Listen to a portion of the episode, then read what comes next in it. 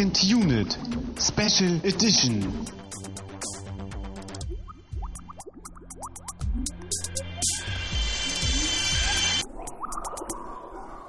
Herzlich willkommen zu unserer letzten Sonderausgabe zum Herrn der Ringe in Vorbereitung auf die nächste große Trilogie namens Der Hobbit, ebenfalls von Peter Jackson. Äh, mein Name ist immer noch Christian Steiner und ich habe bei mir mal wieder Herrn Tamine Muth. Nabend. Äh, wir haben uns, wie erwähnt, dieses Mammutwerk vorgenommen von Peter Jackson, diese riesengroße Trilogie, diese unverfilmbaren Bücher, ähm, diese eigentlich ja zusammenhängende, da kommen wir am Ende nochmal zu, ist es eine Trilogie, ist es ein Film, aber dieses Riesending, vier Stunden lang ging jetzt die Extended-Version von Return of the King. Aber wir haben es durchgehalten. Wir haben heute die Trilogie oder auch nicht zu Ende gebracht. in 5000 Enden. und äh, nein, er geht doch noch weiter. Ah, jetzt hört er aber auf. Nein, er geht doch noch weiter. Und wir haben doch noch eine Szene am Ende. Und jetzt ist aber. Ja, Ja, ich weiß noch, nicht. als ich den damals im Kino gesehen habe, da ging schon ein Raunen durchs Publikum am Ende, so als dann nochmal diese, diese allerletzte Szene kam, ne, wo Sam so die Straße runtergeht und dann in seine Hobbit-Höhle kommt, dann waren alle schon so, oh, so irgendwie. Die ersten hatten schon die Jacken an Ja, und genau Schalen das, gebunden. Und, ja. Ach ja, das waren noch Zeiten. Da bin ich mal gespannt, ob wir das jetzt wieder so haben werden. Aber ähm, ich habe das Gefühl, dass, ähm, dass das Thema Hobbit sehr heiß ist momentan. Heißer Hobbit. Ja. Klingt Also- wie, so ein, äh, wie so ein Essen, was du auf dem Weihnachtsmarkt kaufen kannst, oder? So einen heißen Hobbit. am Spieß. nee, aber ernsthaft, also das viel, ich höre jetzt so viel, äh, die ersten Karten werden vorbestellt und ich glaube, viele andere haben es auch so wie wir getan, sich nochmal die Herr der Ringe Trilogie gegeben. Mhm. Ja, Also in Amerika, man hört ja getrennte Meinungen so ein bisschen. Ne? Also das Publikum scheint relativ begeistert zu sein, die Kritiker irgendwie nicht ganz so. Also Mhm. Bin mal gespannt, was dabei rumkommt. Da kommen wir am Ende aber auch nochmal hin, denke ich. Ähm, fangen wir erstmal an mit unserem Getränk, wie immer. Saft. Seft. Wir haben jetzt mal wieder diese Saft-Trilogie auch beendet. Richtig. Kannst du mal kurz auf die Flasche gucken oder kannst du mir die einmal kurz geben? Ähm, wir haben nämlich diese drei Sportsäfte ja ausprobiert und sind jetzt bei Nummer drei Regeneration angekommen. genau, nach der hat ja so einen Sport. ähm, Magnesiumzusatz oder so habe ich gelesen eben. Ne? Fructose und Dextrose und Magnesium. In der Geschmacksrichtung Mango, Orangen, Grapefruit. Also da ist ja wirklich mal alles drin, oder? Jetzt müssten wir eigentlich, was, was müssten wir denn? Achso, wir müssten jetzt Regeneration, also eher so äh, entspannt müssten wir Aber das passt ja auch super gut, ne? Nach den vier Stunden und elf Minuten waren es, glaube ich. ja, ja, oh Gott. Peter Jackson, Meister des Editing. Meister der Länge. Prost. Prost. Ähm, Oh, sehr, ja. Sehr süß. Zu süß für dich? Nee, nee, nee. Also fruchtig süß. Nicht, nicht zuckersüß, sondern schön. Diese Mango Mhm. kommt da gut durch. schmeckt so ein bisschen nach Punica, würde ich sagen. Falls du Ja. das mal getrunken hast, so dieses äh, Punica Exotic oder Du so. bist ja eher der, der Saftexperte. Ja, Punica kann man nicht so richtig als Saft bezeichnen, weil das halt äh, nicht so einen großen Fruchteinteil hat. Achso, das ist mehr so Zuckerwasser mit so ist einer eher so ein Kindergetränk, ja. So werben Hm. die ja damit auch, ne? Hm. So was wie Capri-Sonne. Aber ich glaube, der hat mir bis jetzt am besten gefallen hier von den drei Säften. Ja. Der schmeckt auch am wenigsten künstlich. Also der letzte Woche, der hat schon sehr irgendwie nach Zusatz geschmeckt, fand Ich ich. glaube, der letzte Woche sollte doch auch irgendwie so, so mit, mit, nenne ich mit Koffein, aber ich glaube auch so ein bisschen aufputschend sein. Ne? Genau, der war ja auch während des Sportes, ne? Deswegen so ein bisschen Energy Drink mäßig. Ja. Und der ist ja jetzt eher ruhig, Zur so Reduktion von Müdigkeit und Erschöpfung, zur normalen Muskelfunktion und zur normalen Nervenfunktion. Steht Und das alles in einer Flasche. Aber Saftgehalt 50 Prozent. Na gut, wir wollen hier nicht irgendwelche Saftpackungen vorlesen, wir wollen über den Herr der Ringe reden. Aber schmecken tut er. ja, kann man machen.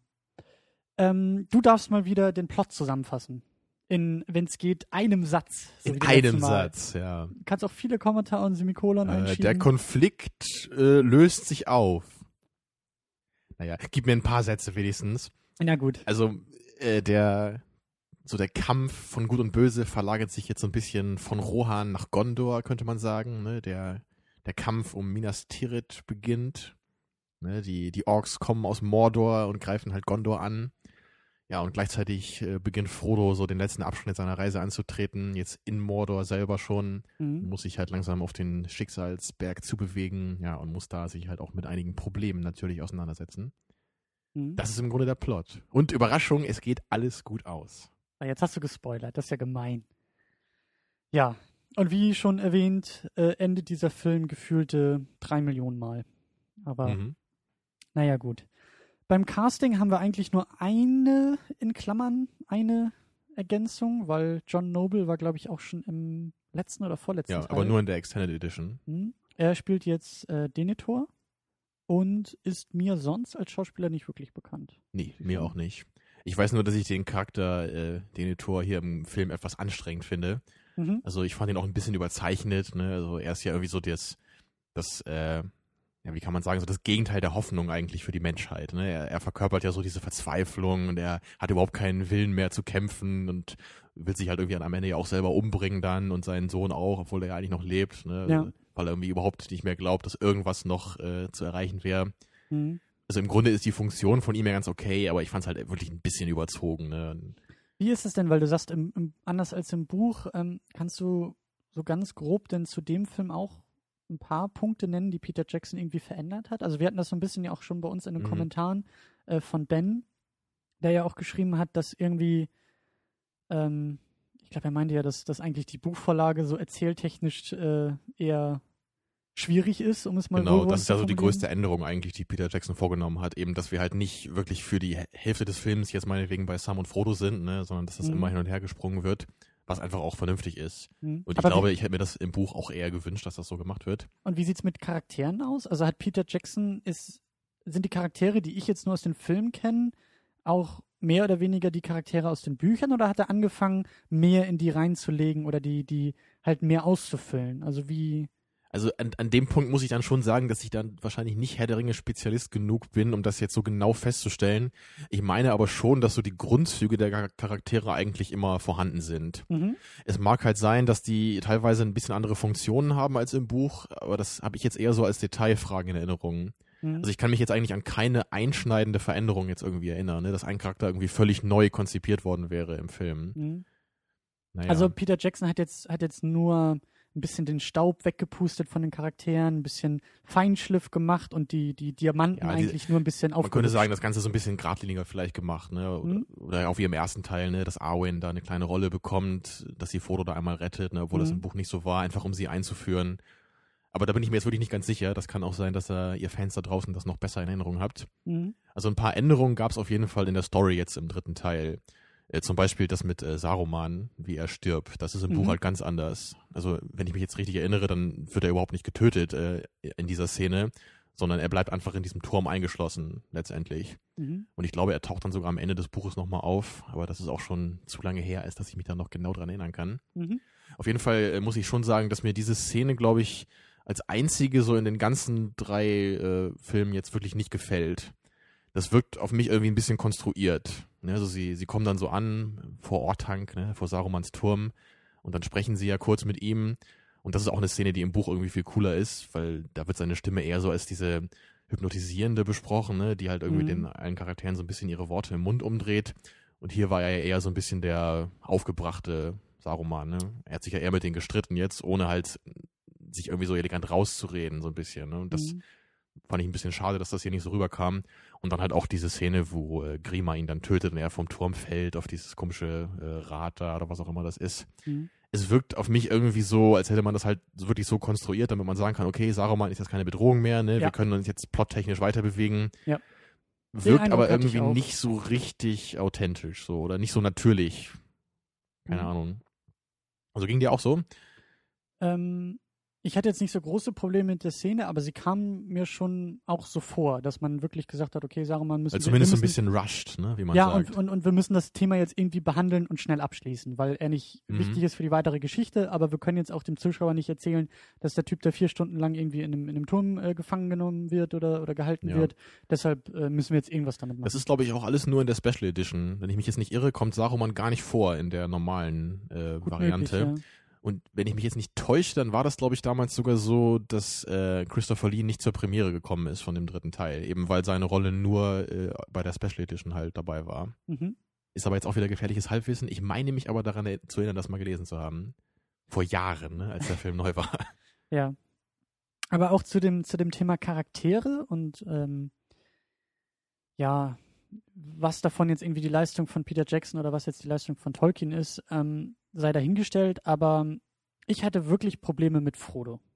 Mhm. Äh, jetzt besonders im dritten Teil, im zweiten auch schon ein bisschen, aber im dritten Ja, du hast das, irgendwie. alles das schon angedeutet letztes Mal, ne? So Mhm. dieses, dass Frodo irgendwie mehr Last als äh, Hilfe irgendwie ist, ne? Und er, er muss sich irgendwie meist beschweren, er hat seine Probleme, ne? Er wird irgendwie von diesem, von diesem Ring immer weiter belastet. Ist natürlich irgendwie auch äh, Teil der Geschichte. Aber ich muss dir auch recht geben, so im, im dritten Teil wird mir das auch teilweise einfach ein bisschen zu viel. Und manchmal fragt man sich echt, äh, warum macht Sam den Weg nicht irgendwie alleine, weil Frodo ist eh keine Hilfe mehr, ne? Also, wenn man es mal so ganz überspitzt formulieren möchte. Ja, und das ist auch wieder vielleicht so meine Perspektive, aber er macht für mich irgendwie auch zu wenig. Er ist wichtig für die Geschichte. Er bringt die Geschichte voran. Ja, und im ihn Grunde ist er ja sogar die alles. Hauptfigur, ne? Oder Ja. wenn es eine gäbe, dann wäre es wohl er, hatten wir ja auch schon vermutet so. Genau. Aber es passiert mit ihm auch als Charakter zu wenig. Auch am Ende noch. Also als auch alle, alle vier Hobbits versammelt sind, um sich von äh, Gandalf zu verabschieden, war das wirklich so, das Strahlen in den Gesichtern der anderen drei Hobbits war für mich wirklich so, jawohl, ihr habt was getan, ihr habt was geleistet, ihr habt Ja. euch jede, jeden Moment des Feierns verdient. Ja, sie sind irgendwie über sich hinausgewachsen im Laufe der Geschichte, ne? Also Mary und Pippin, die wurden ja richtig zu Kämpfern, ne? Sie haben ihren Teil beigetragen und Sam hat ja letztendlich wirklich den größten Teil eigentlich dazu beigetragen, dass dieser Ring vernichtet werden konnte. Er hat sich Ja. immer um Frodo gekümmert, Ja. äh, in allen schlechten Zeiten. Das, ne? der, der, der ideale Sidekick, das Aufopferungsvolle, die Hoffnung, die er immer wieder in Frodo zurückgebracht Mhm. hat. Äh, ähm, Mary und Pippin, die, die ja zu Helden geworden sind, die sich auch gegen äußere Widerstände ähm, Genau, am Anfang waren sie ja nur die äh, Spaßvögel letztendlich, sind sie natürlich immer noch so ein bisschen, aber genau, aber sie sind halt trotzdem, sie haben auch was beisteuern können, so zu der großen Geschichte. Ja, und vor allen Dingen auch, also das war für mich einfach schön mit anzusehen, wie sie von außen eigentlich immer klein gehalten wurden. Äh, Zu sagen, es sind ja nur, ihr seid ja nur Hobbits, ihr könnt nicht kämpfen, ihr braucht gar nicht das Schwert Mhm. äh, äh, in die Hand zu nehmen. Und sie tun es aber trotzdem und sie sind wichtig für Nur die sie Geschichte. wollen es halt auch einfach. sie wollen ne? Sie haben das Gefühl, sie müssen auch was beitragen. Und das tun sie auch und das schaffen sie auch. Und das, das hat mir alles gefallen. Bis eben auf Frodo, der dazwischen stand, wo ich mir dachte, okay, du hast eigentlich auch zum Schluss mehr oder weniger Glück gehabt, dass der Ring da reingefallen ist. Ja. Du hast dich nicht irgendwie in einem heroischen Moment Also, dafür entschieden. Ich meine, natürlich passiert ja auch was mit Frodos Charakter. Er wird natürlich immer mehr von diesem Ring vereinnahmt. Und er wird natürlich auch immer mehr irgendwie zu einem Teil des Bösen davon. Dann ist aber das, Problem also ich bei mein, der. Ich, ich wollte gerade sagen, genau, das Ding ist halt, dass wir ihn halt auch gar nicht so gut kennen als, als Ja. Person, ne, Ja. dass uns das richtig irgendwie bewegen könnte. Also wenn das mit Sam zum Beispiel passiert wäre, dass er erst so der gütige, aufopfernde wäre und sich Ja. im Laufe des Films dann so verändert hätte in, in das Gegenteil, das wäre halt total cool gewesen. Aber da hätte man irgendwie Frodo, glaube ich, viel mehr entwickeln müssen als Charakter so vorher, damit das irgendwie besser rüberkommen, äh, rüberkommen kann. Ne? Ja, und, und ich habe mich auch gefragt, warum Frodo derjenige ist, der den Ring äh, trägt. Gerade zum Ende hin, ne, wo man wo er auch sagt, so, es ist meine, my burden hier, sagt er ja auf Englisch, ne, so meine Last. Und, und dann denke ich mal auch so, Mensch, Sam, jetzt nimm ihm einfach den Ring ab, schmeiß den kurz ins Feuer und die Sache ist erledigt so ungefähr. Es gibt eigentlich keinen Grund, dass Frodo das machen muss, ne, außer dass er irgendwie den Ring halt nicht mehr abgeben will, ne, weil Ja. er so vereinnahmt ist. Und auch, wie du ja schon gesagt hast, wir kennen ihn zu wenig, um zu sagen, ja, natürlich ist es Frodo, weil Frodo ist der Starke oder Frodo Oder er ist ist der Einzige, der es halt schaffen kann, weil alle anderen sofort vereinnahmt Genau. würden. Man hat oft eher das Gefühl, dass Sam noch besser damit umgehen könnte als Frodo, ne? Ja, also er ist, es, es hätte so viele Möglichkeiten gegeben. Er ist der Gutherzige, der Hoffnung, so- so wie Sam ein bisschen äh, geschrieben wurde, ne, der, der hoffnungsvolle, ähm, aufopferungsvolle, der sich deshalb für die Gemeinschaft irgendwie bereit erklärt oder so. Aber so richtig klar wurde mir das jetzt nicht in den Filmen. Und deswegen frage ich halt eben auch, du hast es jetzt schon vor längerem gehört oder gelesen, die Bücher, aber wird das in den Büchern irgendwie besser erklärt oder ist Frodo auch in den Büchern eher so blass oder ein bisschen, ja, hat wenig Also Fleisch ich würde fast sagen, ja. Zumindest im Vergleich zu den anderen Charakteren. Mhm. Das, das kann aber auch jetzt ein bisschen daran liegen, dass ich halt irgendwie auch Sam viel eher in Erinnerung habe. Er ist irgendwie einfach der coolere Charakter. Du meintest ja auch, dass er eigentlich einer so deiner äh, Lieblingscharaktere ist, jetzt so aus dieser ganzen Geschichte. Mhm. Und ich erinnere mich deswegen halt auch einfach besser an ihn als an Frodo. Hm. Natürlich, man kann sich schon so ein bisschen besser äh, mit Frodo auseinandersetzen, ne, in dem Buch. Klar, man hat mehr Zeit, ne, ihn, ihn kennenzulernen. Und er ist halt nicht so ganz der Wimp irgendwie, könnte man vielleicht sagen, wie im Film, ne. Das kommt halt nicht immer so rüber. Ja. Ja, aber so, er lässt sich schon schwer einordnen, so jetzt, dass er so konkrete Eigenschaften hätte, jetzt so in der Deutlichkeit, wie das Sam hat. Ist schon schwierig.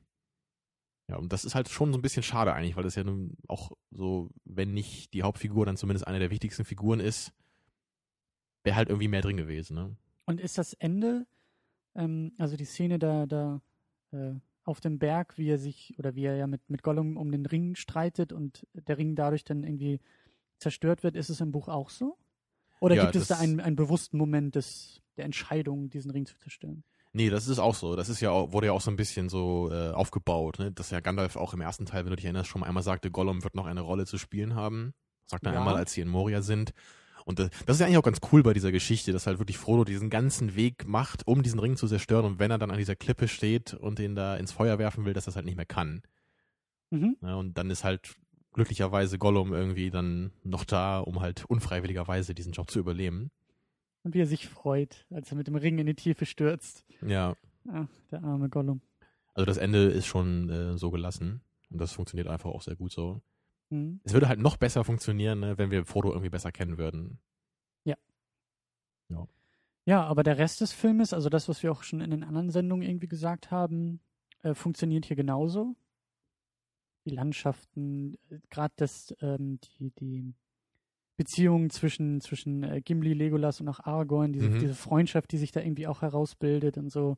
Äh, das, und auch Gandalf, der ja auch wieder wichtig ist und, und auch wieder diese, diese weise Rolle spielt und auch in vielen Momenten so, wie sagt man, ähm, die Vernunft ist, äh, die eingreift und eben auch, äh, ich weiß gar nicht mehr, wie gesagt, mir sind die Charaktere alle nicht so nicht so geläufig wie dir, aber ich glaube, das war doch die Szene mit äh, Denethor, der irgendwie sich immer noch weigert, äh, die Schlacht irgendwie auszurufen. Genau, er ruft seine Soldaten irgendwie zur Flucht auf, ne? Und Gandalf gibt ihm irgendwie einen mit dem Stab über, so ungefähr, Ja. ne? Und sagt, nein, hier, kämpft weiter, ist Unsinn, so. Ähm, deswegen, also auch die Action wieder, die, die Schlachten, die Massenszenen, der ganze Aufbau, auch wieder der Blick fürs Detail dabei. Halt nicht ja, zu also diese sehr. Schlacht ist ja wirklich die, die größte wahrscheinlich aus den drei Filmen, ne? Mit Ja. diesen Olifanten. Ja. Also und diese, diese riesige Armee ne, von den Orks und dann diese tausende Reiter, die dann über die hinwegreiten. Das sieht natürlich wieder unglaublich klasse aus. Deswegen, ähm, trotz aller Kritik, äh, die, die Filme funktionieren ja auf jeden Fall. Aber ähm, kommen wir nämlich wieder zum nächsten Kritikpunkt, denn dir hat die Armee der Untoten nicht so gefallen. Da hattest du auch so ein bisschen Probleme plottechnisch. Das kann man dem Film natürlich überhaupt nicht vorwerfen, ne, weil das einfach aus dem Buch auch so übernommen ist. Ja. Ich finde es einfach so plottechnisch so ein bisschen platt. Ne, wir haben jetzt halt so die unbesiegbare Armee, die halt bis zum gewissen Punkt halt dann ihren Eid da ableisten. Und dann können sie halt einfach die ganze Armee platt machen, ne? Weil halt, ich meine, man kann sie ja nicht besiegen, man kann sie nicht bekämpfen, weil sie halt Geister sind. Das hat was von einem Deus Ex Machina. Ja. Oder? Oder es ist so ungefähr so spannend wie bei Matrix äh, äh, Revolutions, ne? So die, die unendliche, unbesiegbare Armee der Feinde. Hm, wer könnte wohl gewinnen? Ja. Nimmt halt irgendwie so ein bisschen die Spannung raus. Und das war halt cooler so beim, beim zweiten Teil, ne? Da, da war es halt eine richtige Schlacht, da brauchte man keine übernatürlichen Dinge, um halt diese Schlacht zu entscheiden. Hm. Aber die waren natürlich trotzdem unglaublich klasse animiert. Ne, das, Ja, also, die, generell hat der Film technisch nochmal einen Sprung nach vorne gemacht. Ja. Also vor allen Dingen Gollum, der irgendwie noch besser aussieht. da wurde bestimmt noch mal eine Schippe draufgelegt, so ne, mit den ersten Einnahmen so aus den äh, ersten beiden Filmen. Hm. Dann Ja, und die Technik entwickelt sich auch weiter. Also, wenn du mal vergleichst, der erste kam 2001 raus, der jetzt 2003, also Ja, da liegen zwei Jahre zwischen. Ähm, da konnte man auch noch mal wieder ein bisschen was rausholen, auch aus, den, äh, aus, der, aus der Technik. Mhm. Aber du hast schon recht, diese Armee der Untoten ist auf so einer, auf so einer Plot-Ebene schon ein bisschen, deswegen kommt sie ja zum Glück auch spät genug, ähm, Mhm. dass das Ganze irgendwie vorher doch noch ein bisschen Spannung hat. man, sie, also Aragorn muss sie ja dann ja auch wieder entlassen nach dieser Schlacht um Minas Tirith und danach ziehen sie ja dann wieder alleine weiter. Ne, da sagt Gimli, glaube ich, auch einmal so, Mensch, äh, entlass sie lieber noch nicht, wir können sie noch ganz gut, gut gebrauchen. Ne? Mhm. Aber sie wollen natürlich entlassen werden, weil sie auch ihren Eid erfüllt haben. Ist halt trotzdem so ein bisschen komisch, ne? So nach dem Motto, hätten wir euch noch zwei Tage länger hier, dann hätten wir mal kurz nochmal äh, Mordor platt machen können. Mhm. Ist alles so ein bisschen komisch irgendwie. Nicht Naja, so geil geschrieben an der Stelle. Aber Peter Jackson hat, glaube ich, das Beste daraus gemacht. Ja. Ähm, was mir auch sehr gut gefallen hat zum Anfang, ganz zum Anfang, ist äh, wieder äh, die Einführung der ganzen Figuren. Also es ist äh, so schwierig wie im zweiten Teil eigentlich. Wir werden direkt reingeworfen. Ja. Es gibt keine Erinnerungen jetzt in, in, in deutlicher, in, in deutlicher äh, Ausmaße, sondern es ist halt eher subtil, indem wir uns nach und nach mal wieder jeder Figur irgendwie nähern und Figuren zu anderen Figuren kommen und wir dann wieder erinnert werden, ach ja, das ist dort passiert, das ist dort passiert, von dort kommen sie, dorthin wollen sie. Und das fand ich echt sehr, sehr gut gemacht. Also, und das würde ich auch direkt Peter Jackson irgendwie ähm, äh, Zugute halten. zugute halten, ja, genau. Dass, ähm, wie wir auch schon ein bisschen äh, gesagt hatten in anderen Sendungen, es ist ja eigentlich ein Film und keine richtige Trilogie oder kein, es sind nicht drei einzelne Filme oder so. Und trotzdem hat er immer diese Problematik von, er muss ja irgendwie auf die anderen Filme verweisen und er muss die Zuschauer Ja. Zuschauer ja nochmal kurz dran erinnern, was Ich los glaube, war. ich, glaub, ich nehme das gar nicht mehr so wahr wie du, weil ich diese Filme halt schon so oft gesehen habe und einfach auch genau weiß, wann was passiert ne, und wer da wer ist. Aber ich vertraue da deinem Urteil, wenn du sagst, dass das gut funktioniert hat. Ich mein, dann, äh, Klar, wir haben die Filme jetzt irgendwie über einen Zeitraum von zwei, drei Wochen geguckt. Also ich habe das auch noch alles gut in Erinnerung. Aber nur, ja, wir haben sie nicht direkt nacheinander geguckt. Wir haben jetzt nicht einen Tag durchgemacht und alle Filme geguckt, sondern es war schon ein bisschen Pause dazwischen. Wir haben auch andere Filme in der, in der Zwischenzeit geguckt. Und deswegen fand ich das schon auf so eine ganz, ganz subtile Art und Weise, hat er das ja doch irgendwie gemacht. Er Ja. hat uns jetzt nicht irgendwie in eine Szene geworfen, wo alle gleichzeitig da sind. genau, es sind immer diese kurzen Momente, ah, dieses Gesicht kenne ich doch, ne? Und Genau. man erinnert sich kurz. Und es Stimmt sind schon. eben auch nicht irgendwie 20 Minuten Rückblenden, die er uns nochmal erzählt. Und das ist im ersten Teil passiert und ist im zweiten Teil passiert und ne, das hätte er Ja. auch machen können, das wäre aber witzlos gewesen. Und die, die allererste Szene ist ja auch äh, ganz bemerkenswert, ne? wo wir Andy Serkis dann nochmal sehen. Jetzt dann zum einzigen, Richtig. also zum ersten und einzigen Mal eben Ja. nicht als Gollum, sondern noch als äh, Smeagol, ne? Ja. Also kurz bevor er halt den Ring fängt. Fand ich auch ganz cool gemacht, also den Film so anzufangen. Und das meine ich auch. Das, das, es geht irgendwie gleich relevant los, aber so langsam und so, ja, wie gesagt, irgendwie subtil eingeführt, dass es halt nicht, dass du schon nicht dadurch gleich wieder rausgeworfen wirst. ja. Und schön langsam, auch die Geschichte mit Gollum. Hat Das, das finde ich sehr schön, dass man nicht einfach gleich anfängt, äh, Frodo und Sam äh, gehen durch Mordor, ne, sondern Ja. dass man erst so dieses, diesen kleinen äh, Prolog hat. Das ist ja auch eine relevante Information. Das will man ja gerne wissen, wie das so passiert ist. Dass halt, ähm, War ja, das im Buch auch so beschrieben? Weißt du das noch? oh, also bestimmt nicht zu dem Zeitpunkt dann. Ne? Mhm. Also das Gollums Geschichte wird natürlich im Buch auch ähm, erzählt. Mhm. Auch Gandalf, glaube ich, der weiß ja quasi alles. Ich glaube, der erzählt das Frodo auch einmal. Ne, dass ja Gollum auch mal so eine, so eine ähnliche Kreatur war wie, wie äh, Frodo. Ne? So Mhm. eine Art Halbling. Ja, aber das ist dann auch wieder eher so die, die Kunst von Peter Jackson, das jetzt wirklich an diesen Punkt zu setzen. Ja. Ja, Ja, nicht einfach nur die. Information, sondern eben das Timing ist halt hier das Entscheidende. Er hätte auch so gleich Gollum irgendwie einführen können und dann irgendwie in der Rückblende oder so. Genau, oder als äh, im ersten Teil, als Gandalf zum ersten Mal von Gollum Ja. erzählt, hätte man da ja auch Ja. machen können. Genau. Ja, und wie erwähnt, ähm, krankt der Film so ein bisschen an diesem Problem, dass er zu oft versucht aufzuhören und dann doch noch ein Stück weitergeht. Ja, das habe ich auch schon öfter immer mal wieder gehört, so dass das so ein bisschen äh, parodiert wurde oder so drüber gescherzt wurde, ne? So Mhm. nach dem Motto, also wir sind nicht Herr der Ringe 3 hier, wir hören nicht zehnmal auf. Mhm. Ist das denn, ich frage die Frage, glaube ich, ständig jetzt in dieser Ausgabe, ist es im Buch ähnlich? Oder ist das Peter Jackson, der da irgendwie.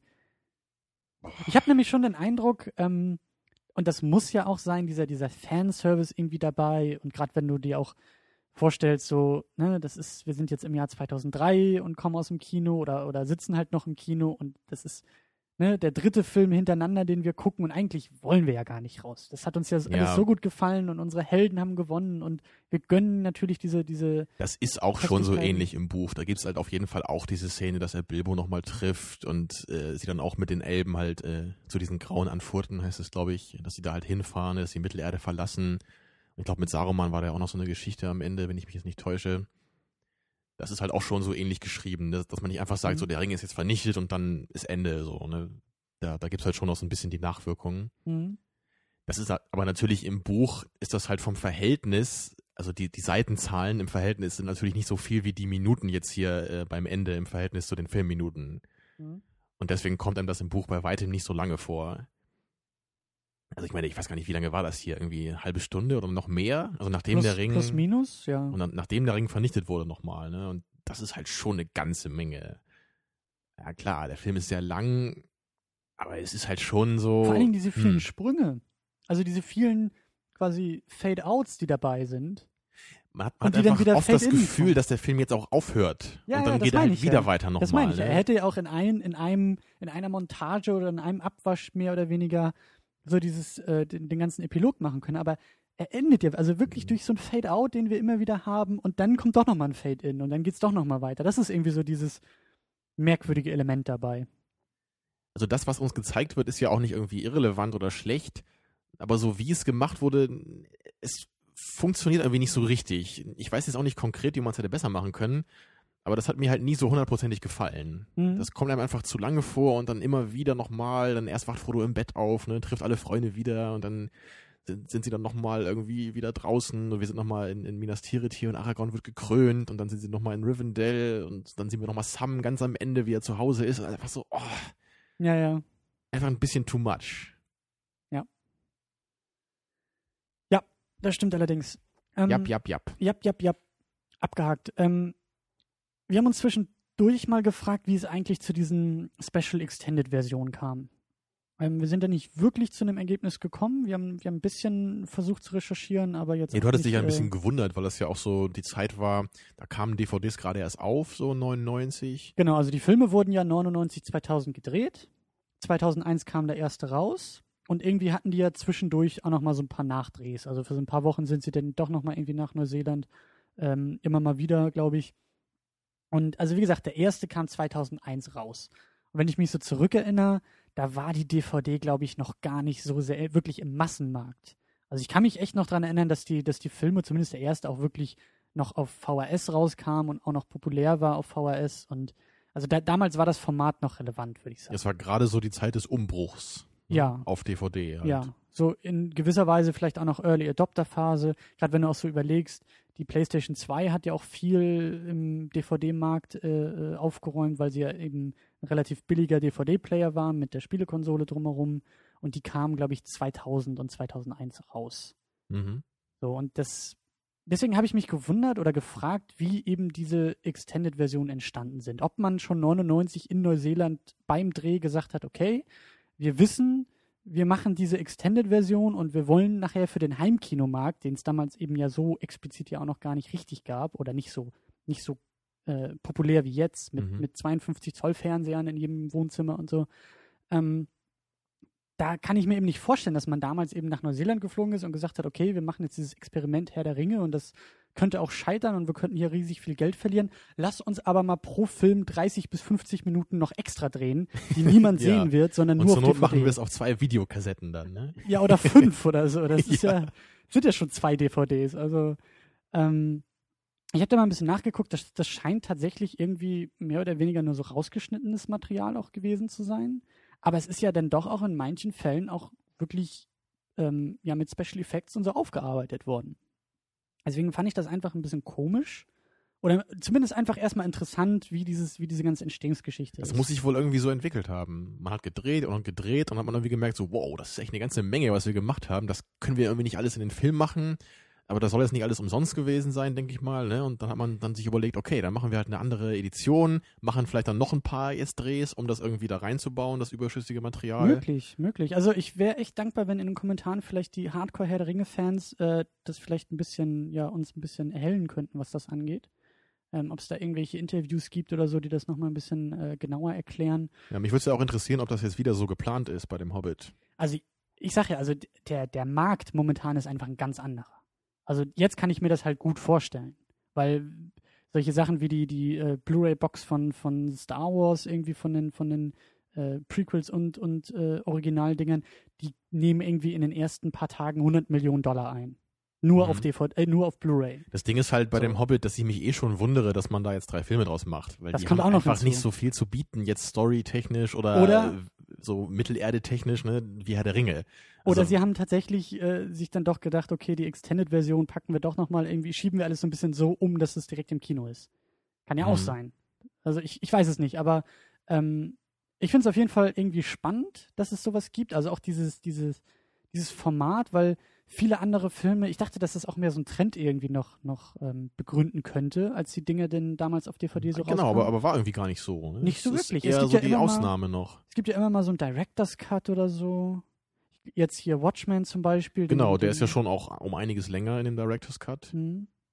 Aber da können wir jetzt nicht aus dem Stegreif irgendwie zig Filme aufzählen, die irgendwie jetzt da signifikante Änderungen hätten. Ne? Und man hat es ja öfter auch mal bei normalen, in Anführungszeichen normalen Filmen, du hast halt einfach Deleted Scenes. Das sind dann vielleicht mal 10 Minuten oder so, Oder 15 hier, hier bei. Spider-Man 2, ne, da waren dann auch so ein paar Minuten noch so extra eingearbeitet Ja, in den Film. Aber das ist stimmt. alles nur so tendenziell irgendwie ähnlich, aber bei weitem nicht in dem. Ausmaß. Ne? Ja. Da, da sind jetzt nicht plötzlich irgendwie eine Dreiviertelstunde extra Szenen so eingearbeitet in den Film. Und vor allen Dingen auch ganze Szenen, also ganze Plotpoints, die irgendwie rausfallen, sondern du hast höchstens dann irgendwie mal, ja, wie du schon gesagt hast, Spider-Man 2, da ist irgendwie in einem Kampf, sind da, glaube ich, mal fünf Minuten rausgeschnitten oder so. Der Kampf ist immer noch da, er ist aber nicht so lang.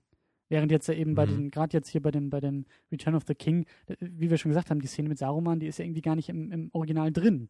Ja. So, das ist ja wirklich mehr als nur so ein paar rausgeschnittene Szenen. Und vor allen Dingen, was ich eben auch dann teilweise kenne, also jetzt bei der Amazing Spider-Man Blu-ray habe ich mir das Bonusmaterial nochmal angeguckt. Da sind die äh, Deleted Scenes bei, aber eben bei Weitem nicht mit den ganzen Special Effects, sondern fast so komplett, wie man sie gedreht hat. Und das ist dann ja eben noch viel Greenscreen hier im Mhm. Hintergrund und hier hätte man noch was eingefügt und da hätte man noch Ja. was eingefügt, aber in der ziemlichen Rohfassung. Und das ist ja hier Weil im Grunde muss ich echt sagen, ich würde mir das schon wünschen, dass das hier und da mal wieder gemacht wird. Auch vielleicht mal in so einem etwas größeren Ausmaß wie jetzt hier bei Herr der Ringe. Und im Grunde hätte ich es auch sehr schön gefunden, wenn man das bei äh, The Hobbit wieder so gemacht hätte. Also ich finde es einfach schön, wenn The Hobbit zwei Wissen Filme gehabt hätte. Ne? Ich kann mir einfach nicht vorstellen, dass sie drei Filme machen und dann auch noch eine Extended Edition. Also ich weiß nicht, wo da das Material herkommen soll. Das kann ich mir einfach nicht vorstellen. Das, das kann das Buch einfach nicht hergeben. Das haben wir doch schon letztes Mal geklärt. Peter Jackson muss doch dreieinhalb Stunden wieder Landschaftsaufnahmen von Neuseeland machen. Äh, Das die, wird dann die, irgend so ein 2001-Film schon fast, ne? Mit Ja, so die- ganz langen Shots der Bäume. Irgendwie. die Wirtschaft, genau, die Wirtschaft in Neuseeland muss wieder angekurbelt werden. Es müssen wieder neue Touristen ins Land strömen. Genau, Also, neue Kiwi-Plantagen müssen aufgezogen werden. ganz genau. So läuft das. Wir sind gespannt. Ähm, würde mich nicht wundern, wenn Peter Jackson eines Tages irgendwie nochmal Tourismusminister in Neuseeland wird. Aber das nur am Rande. ja, ähm, was gibt's noch zu sagen? Auf jeden Fall hat jetzt Return of the King, nicht jetzt, sondern damals, erheblich abgeräumt bei den Oscars. Daran kann ich mich auch noch erinnern, an diese Oscar-Verleihung. Ich habe sie nicht live geguckt oder so, aber ich habe dann am nächsten Tag eben erfahren, ja, Herr Ja, der elf Ringe, Stück, ne? elf Kategorien nominiert und elf Auszeichnungen bekommen. Ja, aber nichts beim Acting, ne? war er ja auch noch nicht mal nominiert. Also ich kann noch mal kurz äh, erwähnen, welche es waren. Er hat bekommen den Oscar für Best Picture, Best Director, Best Adapted Screenplay, Best Original Score, Best Original Song, Best Visual Effects, Best Art Direction, Best Costume Design, Best Make-up, Best Sound Mixing und Best Film Editing. Und der Ehrenpreis äh, Best Movie Without äh, Noticeable Acting. Ja, das äh, ist dann vielleicht eine andere Aussage. Ich habe zuerst gelesen Best Film Ending. Aber das hätte nicht gepasst. Ähm, Das wäre halt schön mit unserer Most-Regel wieder, ne? ja. Most Endings in one movie. Ja, also den Award hat er sicher. Ja. Aber ich finde es schon bemerkenswert, weil, also oft ist das ja bei solchen Filmen, die halt so richtig viel abräumen, dass da immer so ein paar Awards halt auch für die Actor dabei sind. Ne? Auch wenn es nicht die Hauptrolle ist. Mhm. Also ich, ich Mhm. kenne jetzt wirklich also keinen Film, der jetzt so viele Oscars bekommen hat, wo, wo keiner der Hau äh, Schauspieler irgendwie dabei war. Ich glaube auch, dass in diesen, dass bei diesen Auszeichnungen auch ein bisschen die ganze Trilogie ausgezeichnet wurde. So dieses, wir können nicht drei Jahre hintereinander quasi elfmal jeweils Herr der Ringe auszeichnen, sondern wir müssen uns das vielleicht eher für den letzten aufbewahren und dann aber einmal ordentlich abräumen lassen. Ähm, weil sonst wird die Oscarverleihung für drei Jahre lang irgendwie so ein, so ein ja, vorhersehbares Ding irgendwie. Ähm, aber Best Picture, Best Director, also Best Director kann ich, kann ich halt echt gut verstehen, weil Peter Jackson halt wirklich was geleistet hat mit den Dingern, also mit der ganzen Trilogie. Und auch Ja, vor allem auch das, was man gar nicht so richtig sieht äh, jetzt bei dem Film selber. Ne? Also nicht, nicht deutlich auf der Leinwand, sondern diese ganze, dieses Directing, was mit diesen ganzen Kostümen, ne, dieser ganzen Logistik zusammenhängt. Das ist ja, Ja. auch unglaublich schwierig, da diese, diese zig Leute, die daran gearbeitet haben, wirklich da alle Elemente zusammenzubringen. Ja. Das ist ja wirklich außergewöhnlich. Ja. Und eben auch diese, dieses Meisterwerk, ne, die, die, und äh, das unverfilmbare Buch tatsächlich auf die Leinwand gebracht zu haben. Mhm. Und dann in dem Zustand, wo man sagen kann, ja, es hat seine Schwächen und wir können kritisieren, wir haben kritisiert, aber prinzipiell funktioniert das einfach. Ja. Was halt nicht hätte funktionieren dürfen, so. Das ist schon, ja, schon zu Recht, finde ich, äh, so ausgezeichnet Ja. worden. Aber trotzdem ist es halt für mich immer so ein bisschen paradox, weil ich halt schon den dritten Teil jetzt äh, im Vergleich deutlich am schwächsten finde. Was jetzt nicht heißt, dass er irgendwie schlecht ist, also bei weitem nicht. Mhm. Aber für mich ist es schon so, dass die drei Filme so ein bisschen schlechter werden von Teil zu Teil. Mhm. Kann jetzt auch eher so ein persönliches Empfinden sein. Mhm. Aber der erste ist halt für mich wirklich äh, eigentlich perfekt. Also da habe ich überhaupt nichts dran auszusetzen. Bei dem zweiten, da waren es halt auch nur so ein paar Kleinigkeiten. Und bei dem dritten, da gab es jetzt schon immerhin so ein paar Punkte, die mir nicht gefallen haben. So ein paar äh, Szenen halt. Gut, so ein paar waren auch wieder plotbedingt. Aber ist das ein Gefühl, was du teilst, oder ist das für dich eher so ein Niveau durchgängig gewesen? Mir fällt es echt schwer, die Filme unabhängig voneinander irgendwie zu bewerten und auch ähm, einzuordnen. Hm. Ich habe sie schon eher so konstant auf einer Wellenlänge mit, also in jedem Film Höhen und Tiefen, die sich aber im Vergleich zu allen anderen ausgleichen. Also Mhm. zu, zu, zu den anderen Filmen. Also jeder Film hat seine eigenen Stärken und Schwächen, aber keiner ragt jetzt in der Summe für mich so sehr heraus, dass ich jetzt sagen kann, das ist für mich definitiv der Beste. Ich habe ich hab ja persönlich so ein bisschen meine, ja, ich bin nicht so der große Fan von diesen Origin-Stories oder, oder vom, vom, vom ersten Akt einer Geschichte. ja, im Gegensatz zu mir. Genau, deswegen kann ich das voll verstehen, dass du den ersten Teil am besten findest. Ich finde den halt auch nicht schlecht, aber ähm, also mir gefällt die Einführung ja auch nach wie vor in dem ersten Teil, aber ja, jetzt der dritte hat einfach wirklich bessere Schlachten, bessere Action, äh, die mir besser gefällt. Der zweite, da erinnere ich mich auch eher an die Längen noch, aber ja, ich, wie gesagt, ich glaube, das wiegt sich alles gegenseitig so ein bisschen auf. Ich mag halt diese Atmosphäre so gerne beim ersten Teil, wenn wir wirklich Mhm. dieses Auenland kennenlernen und dann diese Geschichte, die sich langsam entfaltet und diese schwarzen Reiter, die halt in dieses friedliche Land kommen, ne? Und dann so diese, diese große Reise, die jetzt wirklich Frodo und die paar Hobbits da auf sich nehmen müssen, ne? So aus diesem kleinen friedlichen Paradies irgendwie Mhm. jetzt hinaus in die große böse Welt letztendlich. Mhm. Und auch so diese, diese Gemeinschaft einfach von diesen verschiedenen Charakteren, die wir halt alle kennenlernen und die zusammen dann diese Abenteuer bestehen müssen. Und Mhm. dieser großartige Kampf in Moria mit diesem Ballrog, also ist für mich halt schon so das Highlight, auch der erste dann. Mhm. Du sagtest ja auch mal irgendwie, dass du den dritten, glaube ich, am wenigsten geguckt hast, ne? Ja, richtig. Ich, den, ich meine, ich habe den auch bestimmt jetzt irgendwie vier, fünf Mal gesehen, Mhm. aber die anderen bestimmt deutlich öfter noch. Also über, Witzig, über dass die du, Jahre. du, du, du hast dann immer die ersten beiden geguckt und dir gedacht, nö, mehr brauche ich nicht. Also ich habe die nicht immer so am Stück geguckt, das stimmt schon. Mhm. Oder ich habe, glaube ich, auch oft einfach mal den ersten geguckt und dann äh, aufgehört damit so, mit der Reihe. Und auch mal nur den reicht zweiten, so. auch mal nur den zweiten geguckt? Ich glaube auch, ja. Okay, witzig. Kommen wir vielleicht nachher nochmal äh, drauf zu. Geht halt Ähm, nur, wenn man die anderen Filme kennt, wahrscheinlich, ne? Oder Ja. gut genug kennt, dass das dann immer funktioniert. Dann kann man sich im Geiste dann immer die Geschichte selber zurechtspinnen. Ne? Mhm. Ähm, eine Frage, die ich gerne noch diskutieren möchte bei den Filmen, ist die Frage, ob es CGI überhaupt brauchte, um diese Geschichte zu erzählen. Die Frage hatten wir, glaube ich, auch schon mal kurz gestellt in einer der früheren Special-Episoden.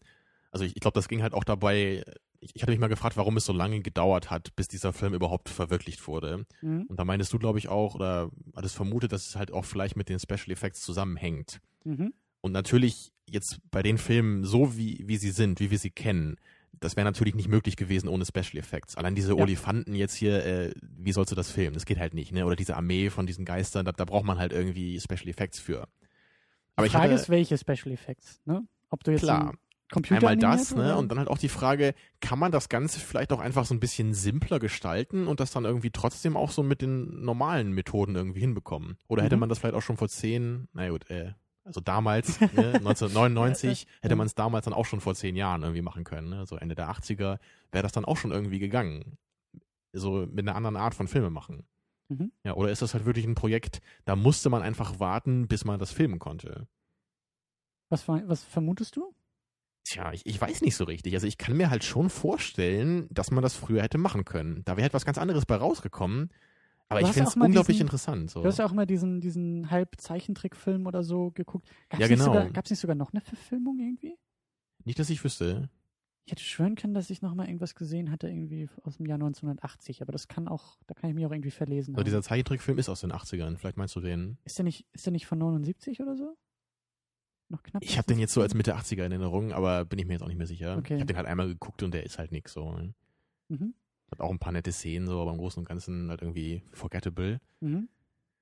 Tja, Also wir sind, wir sind uns, glaube ich, einig, dass das, was Peter Jackson mit der Trilogie gemacht hat, was er zeigt, wie er es zeigt, auch in der Opulenz, so in der Version wirklich nur so machen konnte. Also man kann Da führt kein Weg natürlich dran auch vorbei. Schlachtszenen anders filmen. Ne? Es gibt ja auch irgendwie Filme wie Braveheart oder so, da gibt's ja auch Ja. Schlachtszenen. Da hat man halt eine Menge Klar. Statisten und das funktioniert auch. Da haben wir halt keine riesigen Elefanten dann ne? oder keine Armee von Geistern, Mhm. aber man kann das trotzdem so filmen, dass man das Gefühl hat, wir sind hier gerade in einer Schlacht. Mhm. Und ich man denke hätte halt Gollum deswegen auch ohne schon. Computeranimation. Genau, man hätte Gollum halt auch irgendwie auch mit Make-up machen können. Das wäre So halt dann wieder was anderes geworden. Ne? So wie am Anfang. Wir haben ja den Übergang von Andy Serkis zu Gollum, der ja Genau. bis zu einem gewissen Punkt auch noch mit Maske und Prothese und sowas funktioniert. Kann ich mir zumindest vorstellen. Mhm. Also ich fänd's unglaublich interessant, mal in so ein Paralleluniversum einzutauchen, wo es so einen Film gibt aus den 80ern, Mhm. der halt irgendwie vielleicht ganz gut wäre. Also Mhm. ich fänd's so unglaublich interessant, das mal zu sehen, wie das aussehen würde. Einfach so diese Unterschiede, ne? Dass man halt auch dann so merkt, man muss irgendwie ein bisschen andere Akzente wahrscheinlich setzen. Ne? Man kann sich halt nicht mehr so auf diese Schlachtszenen halt stützen, wie das jetzt der Fall ist, auch in dem, in dem zweiten und dritten Teil. Ne? Weil das geht ja jetzt einfach auch nur, weil die halt so viel hergeben, einfach optisch. Das hätte man definitiv so nicht machen können. Ich glaube schon, ich habe ich hab zwischendurch überlegt, wäre das möglich gewesen, irgendwie mit Stop-Motion-Animationen da zu arbeiten, bei, bei diesen Elefanten oder so, die irgendwie mit einzuarbeiten in die Bilder. Oder, So Knetfiguren, oder was meinst du? ja, ja. es muss ja nicht billig aussehen. Also Aber ich klingt irgendwie niedlich, da- das vorzustellen, jetzt einfach nur, ne? Ja, klar. Aber ich weiß es nicht. Also es ist, ähm, vielleicht ist das auch eigentlich nur ein Pluspunkt des Filmes, dass er nicht, also dass, dass wir uns solche Fragen überhaupt stellen können und dass die CGI eben nicht so in your face ist. Nicht so wie bei, bei anderen Filmen irgendwie, wo wir mit den Augen rollen und sagen, oh mein Gott, da schmeißt man jetzt irgendwie sämtliche Animationen in unser Gesicht, Mhm. damit wir sagen, oh, das sieht aber toll aus. Mm. Sondern das ist irgendwie noch subtil genug, dass man eben, man zeigt, guck dir dieses riesen Schlachtfeld an und nicht, guck mal, wie toll wir das animiert haben. Ja. Ich weiß nicht, also das ist ähm, vielleicht auch einfach nur ein Pluspunkt des Filmes, den wir irgendwie ein bisschen ähm, äh, umgedreht haben. Hast du aber sehr schön formuliert, diese, dass wir uns die Frage überhaupt stellen. Das stimmt nämlich wirklich, weil bei vielen Filmen, da merkt man einfach auch, die gibt es halt nur, weil es diese Special Effects gibt. Die Prequels, Und das Star Wars war, Prequels ja eben, ne? oder auch so Star, äh, Star Trek, nee, was sag ich denn hier, äh, Matrix meine ich, Matrix Reloaded. Ja. Ne, das, man merkt, ich, meine, ich mag den Ja. Film, aber man merkt trotzdem, den Film gibt es halt nur, weil damals hat man gemerkt, wow, wir können plötzlich unglaublich coole Kampfszenen animieren. Ja. Und deswegen gibt's den Film so, ne, und das, Oder andersrum, wir wollen zeigen, dass wir sowas animieren so können. genau, wir wollen, ja. Äh, Also man das hat das Maß Gefühl, da, das ist eigentlich der in Anführungsstrichen kreative Funke, der dahinter stand. Wir wollen eigentlich das machen in erster Linie. Und bei Herr der Ringe habe ich halt nicht das Gefühl, dass das so war. Da habe ich nicht das Gefühl, wir wollen hauptsächlich diese tollen Schlachtszenen machen, sondern nur als Teil der Geschichte. Das Oder- ist mein Eindruck. Oder auch ähm, Jurassic Park als Beispiel erwähnt, der ja wohl Mhm. für Peter Jackson quasi ähm, ausschlaggebend war, Herr der Ringe zu versuchen, nämlich zu sehen, okay, wir, wir können mit Computereffekten so etwas machen und wir können sie auch relevant in die Story einarbeiten, weil der erste Jurassic Park ähm, doch noch nicht in dieses Muster verfallen ist von Special Effects der Special Effects willen oder, oder Computeranimation der Computeranimation willen, um zu zeigen, wie toll unsere Computer sind und, und äh, was wir leisten können, sondern eher aus dem Blickwinkel der Story. Und Jurassic Park hätte ohne die animierten Dinosaurier nicht funktioniert. Und er hat ja auch nicht nur Ja. animierte Dinosaurier. Genau, da war es wieder so, man hat es halt nur dann benutzt, wenn es nötig war. Genau. Deswegen ist der Film ja auch so cool. Und deswegen hat er ja auch so einen guten Look, einfach auch heutzutage noch. Weil der halt nicht irgendwie so bescheuert animiert aussieht, wie halt manche Filme aus der damaligen Zeit, ne, wo man halt sich eher, so Alien 3 quasi, ne, da hat man sich dann nur auf Mhm. diese Computereffekte verlassen und das sieht halt lachhaft aus heutzutage. Mhm. Aber Jurassic Park sieht ja nicht lachhaft aus, der ist, ist ja immer noch cool. Ja. Auch heutzutage. Oder halt eben, also ich hatte das Gefühl, dass wir das mal ein bisschen ähm, erwähnen müssen, weil wir in vielen anderen Sendungen ähm, das Thema sehr kritisch irgendwie auch angehen und uns oft ja irgendwie praktische Effekte viel mehr wünschen und sagen, also bestes Beispiel das Remake von Total Recall aus, aus, aus dem Jahr 2012, das war einfach Mhm. furchtbar. Da gab es einfach nix. Also da gab es keine Geschichte, da gab es Kein einfach nur Stil, so keinen eigenen Look irgendwie, einfach nur so diese 0815-Effekte, die man immer schon gesehen hat. genau. Ja, nicht alles furchtbar schlecht animiert, aber irgendwie pointless so. Und seelenlos, ja. Ja. Und das kann man Herr der Ringe nicht vorwerfen. Also das ist genau das, äh, ja, das ist genau dieser Punkt eben, äh, was Nolan ja wohl auch äh, immer wieder wohl auch von sich gibt. Äh, er benutzt ja auch Computeranimationen, aber als Ergänzung in den Genau das, ja. Actionsequenzen. Und ähm, ja, Peter Jackson halt in manchen Fällen ist es äh, nicht nur Ergänzung, sondern das komplette Bild, aber es funktioniert in den großen Und Teilen. es gibt halt immer noch jede Menge Make-up. Ne? Immer wenn die Orks in Nahaufnahmen sind, ja. dann sehen wir immer, Ja. dass es echte Menschen sind mit Make-up. Und Peter Jacksons Computer sind wahrscheinlich mit die besten in Hollywood, aber Neuseeland kann er auch nicht komplett aus dem Computer erschaffen, sondern äh, die Schönheit der Landschaften, äh, die gibt es auch nur dort. Du meinst Das- nicht, dass man den Film auch hier in Schleswig-Holstein hätte drehen können? Mit oder ohne CGI? oh, allein hier mal irgendwie so einen Tag mit Sonnenschein zu erwischen, wird schwierig wahrscheinlich, ne? Oh ja. Die ein halbes Jahr hier rumsitzen und warten so, oh, können wir endlich mal drehen, ist nur Scheißwetter hier. So ein Sonnenaufgang. Wir brauchen nur einen Sonnenaufgang. Wir wollen doch nur einmal sehen, wie die Sonne am, am Himmel. Ja. Okay, da muss dann wahrscheinlich die Second Unit los, ne? Und das irgendwo anders drehen dann. Moving on. Yep. Ähm, wir wollten ein wenig noch, ja, erstmal die Frage Trilogie oder Film. Haben wir, glaube ich, schon in der ersten Sendung abschließend Genau, beantwortet. die Frage kam ja immer mal wieder so durch. Und im Großen und Ganzen muss man halt schon sagen, es ist irgendwie ein Film. Ja. Aber gerade du hast ja auch immer wieder betont, es gibt schon so am Anfang vom zweiten Teil und auch vom dritten Teil, da gibt es schon so den, den Versuch, zumindest den Zuschauer wieder so ein bisschen an das zu erinnern, was passiert ist, die Charaktere nochmal so ein bisschen wieder einzuführen. muss es auch. Ne? Ja. Also deswegen ist es nicht einfach nur wie ein Film, der völlig so durchläuft über zehn Stunden, einfach nur eingeschnitten ist zwischendurch. ne? Die Brüche sind nicht so wie bei uns jetzt auf der DVD, wo wir ja immer die DVD wechseln mussten. Also Mhm, in genau, jeder ja. Film ist ja auf zwei DVDs und da ist ein harter Bruch dazwischen. Und zwischen den Filmen gibt es diese harten Brüche eben nicht, sondern es gibt leichte Einführungen, aber man merkt schon, das, was du auch in der ersten Sendung gesagt hast, du kannst nicht einfach nur den zweiten Film gucken. Also es wäre, kannst du vielleicht, wenn jemand neben dir sitzt und dir in fünf Minuten erklärt, was im ersten passiert ist, aber du verlierst wirklich Substanz an dem Mhm. Film. Du verlierst wirklich, oder du hast ein äh, geschmälertes Erlebnis. Während beim, bei, bei der Spider-Man-Trilogie, da musst du den ersten nicht sehen. Da kann Spinne und Spinnenbiss und Mary Jane und das Thema geht los. Und wir wissen alles Relevante Eben. so. Ähm, ich wollte es auch noch mal kurz erwähnen aus der Perspektive, ähm, das hatten wir damals in einem Special zu Spider-Man, ähm, hatte ich das ja mal so ein bisschen erwähnt. Ich bin ja noch auf der Suche, in Anführungszeichen, nach der perfekten Trilogie. Genau, so eine Trilogie aus drei Filmen, wo keiner jetzt irgendwie so ein bisschen rausfällt und alle so ihren, äh, ihren eigenen Teil zu der Trilogie beitragen. So, ne? Genau, und wo irgendwie auch schon im Idealfall der erste Film mit einer Trilogie im Kopf geplant wurde und wir aber trotzdem so diese zwei, drei Jahre Pause dazwischen haben und kein eins, wie du sagst, kein einziger Film so dermaßen rausfällt, dass man wieder sagt, ah, es ist zwar eine Trilogie, aber eigentlich brauchst du den Film nicht oder der Film ist scheiße oder der Mhm. macht die Trilogie kaputt. Bei Herr der Ringe, jetzt wenn wir sagen, es ist ein Film, so stelle ich mir das eigentlich vor, aber irgendwie auch nicht. Weil es ist tatsächlich ein Film, der als ein Film gedreht Ja, die wurde. perfekte Trilogie, die keine Trilogie ist. Ja, Was auch immer das heißen mag. sozusagen. Ja, es ist ja ein, eine Geschichte. So. Und also was ich damit sagen will, bestes Beispiel, was wir eben erwähnt hatten, die Spider-Man-Trilogie funktioniert nicht, weil der dritte Film einfach scheiße ist. Der Mhm. fällt wirklich negativ raus. Und man merkt, da wurde zu viel rumgedoktert.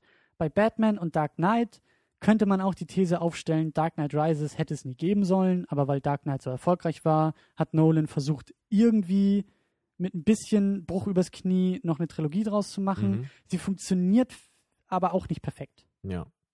Und ja, was wir noch, also wir müssten irgendwann tatsächlich auch nochmal den Paten gucken, aber da heißt es ja auch, dass der dritte Teil negativ rausfallen Mhm. würde. ja, den dritten habe ich nie gesehen. Ja. Aber ja, habe ich auch immer so gehört, an allen Ecken und Enden.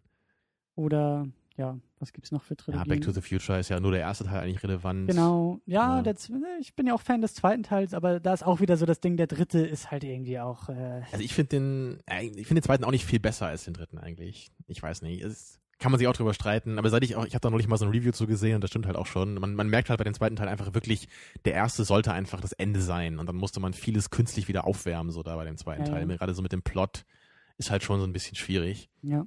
Oder zumindest, wie du ja gesagt hast, so der erste war ohne die anderen beiden geplant. Und Genau. dann, ne? Aber ich möchte halt echt mal eine Trilogie sehen, die von vornherein irgendwie auch versucht, was Großes Ganzes zu erzählen, aber trotzdem mit wirklich eigenständigen, eigens geplanten Filmen. Ja, überhaupt dieses, dass es von vornherein wirklich auf eine Trilogie ausgelegt ist. Und das ist ja auch- schon eine ganz besondere Sache, ne? Und eben auch nur eine Trilogie. Danach wirklich zu sagen, wir machen hier Schluss und natürlich gibt es dann irgendwie nochmal eine Trilogie, gerade die ganzen Comicfiguren, aber wirklich mit einem komplett anderen Ansatz. So, das Problem ist irgendwie auch, jetzt, wir kloppen immer wieder auf Transformers ein, aber Michael Bay, warum zum Teufel macht er einen vierten Teil? So, das macht, das ist halt wieder so, Aber da kann man halt im Grunde auch zehn Teile draus machen, weil das ja von der Geschichte her völlig egal ist, ne? ja, Du- aber es ist halt auch so, der vierte Indiana Jones. Why? Das finde ich eigentlich noch viel schlimmer als Transformers 4. Also ich, selbst so schlecht die Transformers-Filme sind, also die schließen sich trotzdem ineinander irgendwie noch besser so an, als jetzt Indiana Jones 4 an die anderen drei. Das wirst du dann auch verstehen, wenn wir die alle mal geguckt haben. Ja, aber es ist so. naja, ich glaube, wir drehen uns wieder oder ich drehe mich ein bisschen im Kreis. Ja, aber bei Hörspielen wünsche ich mir das irgendwie auch. Da, da gibt es auch so viele Serien, die halt immer so ins Nichts laufen mit den Jahren. Und echt so, es gibt so ein ganz paar Serien, die sind auf so ein paar Folgen begrenzt gewesen von Anfang an. Da hat einer mal so sein Ding gemacht. Dann gibt es dann wie zehn Folgen, eine abgeschlossene Geschichte und dann war's das so. Ja. Das ist halt einfach was Cooles so. Gibt es einfach viel zu selten. Ja. Naja. Naja gut, aber jetzt kommen wir äh, zum Ausblick auf den Hobbit. Ja, eigentlich ja den, der Kern dieses ganzen Specials ja im Grunde. ne? Weil wir Ja. wollen uns ja darauf vorbereiten, auf den Hobbit und euch Mhm. auch. Mhm. Und deswegen würde mich ja auch gerade bei dir jetzt interessieren, der du ja nicht so der Fan jetzt von Fantasy bist oder von Herr der Ringe. Was genau erhoffst du dir jetzt eigentlich von The Hobbit? Würdest du sagen, das wird jetzt vielleicht nochmal genauso ein geiler Film wie der hier? Oder denkst du eher, das wird vermutlich das gleiche nochmal in ein bisschen schlechter? Das ist eine richtig gute Frage. Ähm, man könnte meinen, wir hätten das vorbereitet, haben wir aber gar nicht. Ähm, also erstmal fehlt mir auch da wieder die, die, fehlen mir die Kenntnisse vom Original. Ich habe das Buch auch nicht gelesen. Ich weiß ja, dass es wohl ein Kinderbuch sein soll. Mhm. Deswegen, ähm, und ja, wie du auch gesagt hast, äh, ein viel dünneres Buch. Ja, Also warum auch wieder drei Filme? einfach so viel, viel leichter und lockerer ist das irgendwie. Ein bisschen niedlicher geschrieben. Den Eindruck hatte ich jetzt auch im Trailer. Ich glaube schon, dass das ein bisschen, ja, wie sagt man, lighthearted ist. Also, Mhm. ne, Genau, so ein bisschen ja. witziger, ein bisschen amüsanter. Jetzt auch so nicht so 100 schwerfällig. Prozent, ne, aber so im, Mhm. im Grundton, so das schon. Genau, und auch, also mehr eben auch aus der, aus der Perspektive ja, ähm, also so ähnlich von der Stimmung her, wie wir es eben bei Mary und Pippin und bei den Hobbits so ein bisschen gesehen haben. Ne? Mhm, So genau, ja. Immer mal wieder, ah, sie machen immer mal wieder was falsch und äh, Comic Relief so ein bisschen, ein bisschen lustiger. Ja, allein diese Ähm, ganze Zwergentruppe, das scheint ja auch schon so ein ziemlich wilder Haufen zu sein. Ich erwarte aber sonst, also ich, ich blicke auch echt skeptisch auf diese Entscheidung, da auf einmal einen dritten Film draus zu machen. Mhm. Das macht mir ein bisschen Bauchschmerzen. Dann habe ich ja auch schon so ein wenig Kritikerstimmen dazu gehört. Ähm, es gibt ja auch irgendwie eine Riesenkontroverse in Amerika, ähm, weil ich weiß nicht, ob das hier in Deutschland überhaupt umgesetzt werden kann, aber der Film ist ja eben nicht in 24 Bildern pro Sekunde gedreht worden oder gezeigt, sondern mit 48 Bildern. Und das eben bei in manchen Kinos. Das sind irgendwie nur ein paar hundert Kinos in Amerika, die das machen können. Und gerade so die Kritiker haben wohl auch oftmals so Pressevorführungen in dem Format und in 3D eben zu sehen bekommen. Und das wird halt eben sehr stark kritisiert. Also viele sagen, äh, die, die 48 Bilder pro Sekunde, also eigentlich ein flüssigeres Bild, lässt den Film irgendwie anders wirken. Ja? Das soll wohl irgendwie mehr in Richtung, in Richtung, also ich, ich habe echt von sowas gar keine Ahnung, aber es wird wohl immer wieder gesagt, das hat mehr den Look von so einem Heimvideo. Und ich, ich weiß nicht warum, wieso, Ach weshalb, so. aber weil eben diese 24 Bilder pro Sekunde ist, ist glaube ich, so ziemlich das einzige, also das einzige Medium, was es macht, ist Kino. Okay. Und alle Das, anderen deswegen Videoformate sehen sind Kinofilme ja auch immer so ein bisschen anders aus, ne? Als wenn du so wie GZSZ guckst, ne? Das hat ja einen ganz anderen Look. Ich- ne? kann das echt nicht, ich weiß nicht, also ich, ich, ich kann da nicht dem Finger drauf zeigen und sagen, ja, das liegt an der Bildwiederholungsrate. Äh, Nee, nee, aber so. ich, ich glaube aber, ich weiß, was damit gemeint ist. So, Ich glaube, dieses, dieses Gefühl kennt man ja, glaube ich, wenn man manchmal einen Film guckt und dann irgendwie denkt, hm, das sieht aber irgendwie einfach wie ein TV-Film aus. Und dann guckt man so, ist es, ist es auch einer, ne? Mhm. also- Oder würdest du das nicht sagen? Also Ich, ich traue mich das nicht zu sagen. Ich, ich habe da keinen keinen Punkt. Ähm, ich würde gerne mal, aber ich glaube eben nicht, dass es geht, aber ich würde halt gerne mal so einen Film eben mit 48 Bildern pro Sekunde sehen. Einfach mal so einen Vergleichswert zu haben. hm, ja, Also müsste man natürlich. Bei mir hat es zum Beispiel auch echt lange gedauert ähm, mit dem, mit dem ähm, Upgrade auf HD und auf Blu-Rays, ähm, in Anführungszeichen auch den, den Qualitätsunterschied nicht unbedingt zu erkennen, aber den als mich, mich an diesen Standard zu gewöhnen. Weißt du? Mhm. Ich habe halt oft, also ich habe diesen Sprung zuerst gar nicht so deutlich gesehen, merke ihn aber jetzt, wenn ich wieder zurückgehe auf die DVD, dann merke ich jetzt wieder, was ich an der Blu-ray eigentlich habe. Und so ähnlich könnte ich mir das auch bei diesem, bei diesem Bildformat vorstellen, dass ich einfach auch am Anfang sage, so, wo ist jetzt das Problem? Und dann gewöhnt man sich vielleicht ein paar Jahre dran und dann guckt man mal wieder in einem anderen Kino einen Film, der mit 24 Bildern pro Sekunde läuft. Und dann kann man sagen, oh Gott, jetzt sieht's aber ganz, ganz anders aus. Gut, das kann natürlich sein. Aber dann gut. vielleicht noch mal so ein bisschen auf die, auf die inhaltliche Ebene. Ich meine, klar, Inhaltlich- du kennst das Buch nicht. Ja. Aber was, was wünschst du dir denn jetzt? Oder was für eine Art von Geschichte hättest du jetzt gerne erzählt? Ähm, ich gehe da echt unbefangen rein. Also Herr der Ringe, ich muss auch gestehen, also in, in vielen Punkten, jetzt, jetzt auch in der Wiederholungsschau, also die Filme erschlagen mich immer noch. Also ich gehe auch davon aus, dass ich auch inhaltlich von den Filmen erschlagen werde. Allein diese zwölf Zwerge oder was das da sind und 13, Charaktere glaube ich. und Namen und Orte und ich kenne mich in Mittelerde einfach nicht aus. Dementsprechend äh, schwingt immer eine leichte Überforderung bei mir mit. Ja, wenn mal irgendjemand einer mit so einer Straßenkarte durch Mittelerde irrt, ne, dann wissen wir, du bist das. Ja. mit meinem iPhone versuche ich irgendwie über Google Maps herauszufinden, wo ich gerade bin. In Mittelerde, ja. Ähm, nee, aber eigentlich, ja, sonst inhaltlich natürlich auch viele Gastauftritte und es wird versucht, irgendwie Fanservice auch an die Filme hier zu machen.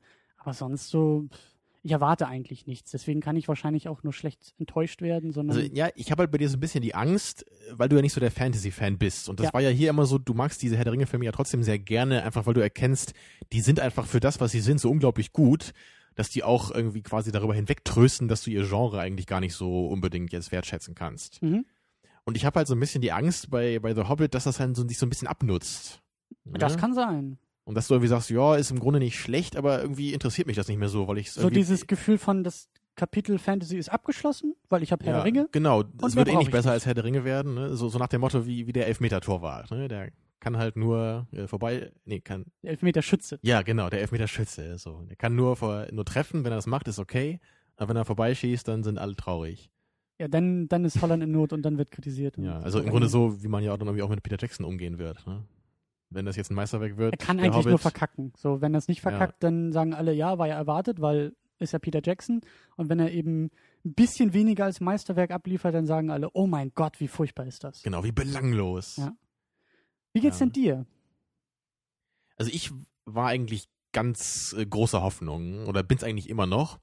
Der Film hat ja auch unglaublich gut angefangen bei IMDb. Ich glaube, nach der ersten Woche war er irgendwie bei 9,3 Punkten. Mhm. Ist jetzt immer noch so bei 9,1 oder so. Mhm. Aber bei den Kritikern ist es ja eher so, weiß nicht, so, so 7 von 10, habe ich da jetzt so gesehen, bei diesem Metacritic, was auch immer das bedeutet. Mhm. Ich bin da auch nicht so der Typ, der da jetzt irgendwie, der dem jetzt irgendwie viel Wert beimisst, glaube ich. Aber so ein bisschen Angst hat man natürlich jetzt schon. Ne? Gerade auch mit dieser Entscheidung, drei Filme zu machen. Ne? Und so dieses, dieses Lighthearted, wie du es genannt hast, ist halt im Grunde auch nicht ganz so mein Ding. Ich mag eigentlich auch eher so die ernstere Gangart so von dem Film. Mhm. Also es gibt schon so ein paar Faktoren, bei denen ich so ein bisschen mulmiges Gefühl kriegen könnte.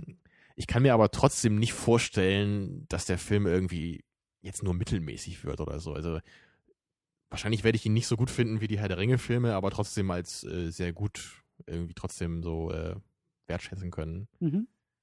Aber so ein, so ein bisschen Angst ist schon dabei. Ist auch so ein bisschen, ein bisschen größer geworden, so in den letzten Wochen. Aber naja, ist ja zum Glück nicht mehr allzu lange hin. Ne? Anderthalb Wochen oder wie viel sind das noch? Ähm, wenn der Podcast rauskommt, glaube ich, nur noch wenige Tage. Oder dann läuft der Film, glaube ich, schon. Das ist ja wieder dieses Die Zeitversetzte Zeitreisethematik, ja. zu verstehen. Ähm, ja, was ich noch fragen wollte, ist das für dich auch tatsächlich das Kino oder das potenzielle Kino-Highlight des Jahres? Ist das der Film, jetzt auch vielleicht sogar ein bisschen rückblickend auf das Jahr, auf den du dich am meisten freust, den im Kino zu gucken? Also ich habe mich definitiv am allermeisten darauf gefreut. Allerdings glaube ich nicht, dass er Cloud Atlas schlagen wird jetzt im Nachhinein. Weil mir Okay. der halt so gut gefallen hat und ich den ja wirklich fast perfekt fand. Kannst du also, es auch vergleichen mit Dark Knight Rises zum Beispiel? Also so jetzt einfach nur die Erwartungshaltung. Nicht das Ergebnis oder so, sondern einfach nur jetzt eben vor dem Kinostart, bist du aufgeregter bei Hobbit oder Also das das, mehr. da, da, also in dieser Hinsicht hast du auf jeden Fall recht. Ich bin bei keinem Film so aufgeregt und äh, neugierig wie auf The Hobbit. Das Mhm. war bei, äh, bei Dark Knight Rises war das ja auch eher so dein Ding. Ne? Ich wollte natürlich Mhm. auch sehen den Film, aber das war ja auch eher so ein Film, der dir jetzt mehr am Herzen lag. Mhm. Ich habe ja auch ein bisschen gebraucht, bis ich äh, Dark Knight selber so ein bisschen äh, schätzen konnte, bis ich mich so ein bisschen von meiner Comic-Liebe da distanzieren konnte. Ne? Und dann war ich auch gespannt auf äh, Dark Knight Rises. Mhm. Aber es war halt eher so dieses, ich guck mir das mal an so. Mal gucken, was rauskommt. Und jetzt ist es eher so, komm ey, bitte mach's nicht kaputt so, ne? Bitte sei gut. Ja, und du guckst wahrscheinlich auch mehr aufs Detail und, und Ja, verzeihst weniger. Und genau, weil, mh, also ich glaube, dass wir da vertauschte Rollen ein, einnehmen oder eingenommen haben. Wahrscheinlich, ja. Weil, wie du schon gesagt hast, so Dark Knight Rises war es für mich, Avengers eigentlich auch, den wir leider nicht im Kino gucken konnten. Aber mh, ja, also ich muss schon wirklich sagen, so der Hobbit liegt mir einfach nicht so nah am Herzen. Also ich habe auch gerade mir nochmal mein Hörbuch angehört. Das ist so, ein, so eine Mischung aus Hörbuch und Hörspiel so ein bisschen. Also einzelne Charaktere haben da auch eigene Stimmen. Mhm. Und äh, das mag ich halt auch so gerne einfach. Das ist halt so wundervoll gemacht. Das hat so eine ganz, Zum Hobbit ganz oder, liebevolle oder? Atmosphäre. Ja, genau, zum Hobbit. Mhm. Also es ist wundervoll. Auch die ganzen Stimmen sind einfach total toll gewählt da. Und das habe ich halt auch schon, weiß ich, zigmal gehört so in den letzten Jahren. Und also das, das hat halt so einen eigenen Charme, einfach diese Geschichte, ne? Weil das halt, es ist einfach nicht so, nicht so groß und bedeutsam und will es auch gar nicht sein. Mhm. Es ist einfach nur so diese, eine kleinere Geschichte einfach um, um Bilbos Abenteuer, ne? Und nicht gleich um die Rettung der Welt oder irgendwas. Mhm. Und, und ich hoffe einfach mal, dass das irgendwie auch so rüberkommt. So diese, man, man kann der Atmosphäre immer ganz schwierig beschreiben, ne? aber so diese Atmosphäre, die irgendwie dieses Buch hat, dass die Mhm. halt rüberkommt, das ist halt unglaublich wichtig. Und bei Herr der Ringe ist es halt sehr gut gelungen. Und dass man auch nicht, ähm, also dass Peter Jackson oder gerade das Filmstudio nicht der Versuchung unterliegt, aus dem Material etwas wie Herr der Ringe zu machen. Also das so Mhm. umzubiegen, dass es auf einmal doch irgendwie so, ja, schlimmste Stichwort irgendwie, was Kino angeht, Epic. Das Epic Tale und Epic Moments und Ja, das ist Herr der Ringe natürlich, ne? der aber Ringe, ja. notwendigerweise. Ja, Richtig. dass, dass man versucht, das halt zu machen, könnte ich mir auch vorstellen, ist eine Gefahr. Aber genauso in die andere Richtung, dass man eben sagt, das ist keine epische Geschichte und wir bewegen uns jetzt ganz weit davon weg und machen das irgendwie zu so slapstickhaft, um es jetzt übertrieben zu sagen. Da hätte ich halt noch ich ein, Da hätte ich halt noch ein bisschen mehr Angst vor, eben weil das Buch halt so- locker ist in Mhm. vielerlei Hinsicht, dass das halt wirklich dann zu blöd verkommt oder dass irgendwie in den, in den Schlachtszenen halt nur noch so diese Momente zwischen Gimli und Legolas, weißt du, so diese Art von Momenten sind, ne? Lass mich das zusammenfassen, du hast Angst vor Jar Jar Binks. Oder? Vermutlich spielt Jar Jar Binks dann den Drachen bei The Hobbit. Das wird Naja, sein. aber auf so ein, auf so ein Slapstick-Quatsch wie dass Jar man Jar halt Binks. zu sehr in diese Richtung geht, ne? Dass, dass die Zwerge irgendwie alle zu bescheuert sind und nur rumrülpsen, so. so irgendwie solche Sachen. Ja. Naja, Naja, gut. Aber jetzt wo ähm, wir da so drüber reden, da werde ich richtig panisch. kannst gleich noch einen Tee trinken oder so. Genau. Langsam runterkommen. Ähm, aber gut, ja, witzig. Ich glaube, wenn er, wie gesagt, wenn der Podcast rauskommt, dann läuft der Film schon. Die ersten Leute haben wahrscheinlich schon den, den Hobbit geguckt. Wir werden ihn, ähm, wie gesagt, dann erst nach Stirb langsam gucken. Und ähm, also kurz vor Weihnachten erst. Und ich bin gespannt. Ich habe keine großen Hoffnungen und Erwartungen, sondern lass mich überraschen und wünsche quasi für dich zu Weihnachten, dass Peter Jackson dich nicht enttäuscht. Also du hoffst für mich mit, ja? Genau. Das ist ja süß von dir. Tja, so bin ich zu dir. Gut, ich glaube, das war's zum Herr der Ringe. Was für ein Happy End, oder? Ja, fast wie im Film. Sollten wir nicht eigentlich jetzt dann gleich nochmal 10 Sekunden Pause machen und dann nochmal ansetzen, um zu sagen, dass es das war jetzt? Weißt du, wegen mehrmals enden lassen? So? Ja, aber das Machen wir, Problem ne? ist, du musst äh, langsam los. Oh, wie höflich. Ich kümmere mich hier um meine Gäste. ähm, genau, also wenn es jetzt sonst eigentlich von dir keine richtig wichtigen Punkte noch gibt, äh, ihr dürft uns gerne in den Kommentaren auf secondunit-podcast.de ähm, ja, Hinweise, Empfehlungen äh, dalassen. Ihr dürft da gerne einprügeln und sagen, wie furchtbar das war, was wir hier gemacht haben und wie falsch wir doch liegen und wir haben doch alles missverstanden und äh, keine Ahnung und was, was, was erlauben wir uns, über den Herrn der Ringe so zu reden, wie wir es getan haben. Dürft ihr alles, äh, wir lesen uns alles durch und äh, löschen auch die besten Kommentare. Ich wollte gerade sagen, ja. Wir lesen das alles, tun das dann äh, desinteressiert ab und äh, gehen weiter im Text. Nein, nein, so sind wir ja nicht. Also wie gesagt, diskutiert mit uns mit. Freut euch vor allen Dingen auf den Hobbit und spoilert uns nicht, bevor wir nicht auch äh, unsere Sendung dazu gemacht haben. Sonst ist Weihnachten ruiniert. Für alle. Und das will ja wohl niemand, ne? Nein.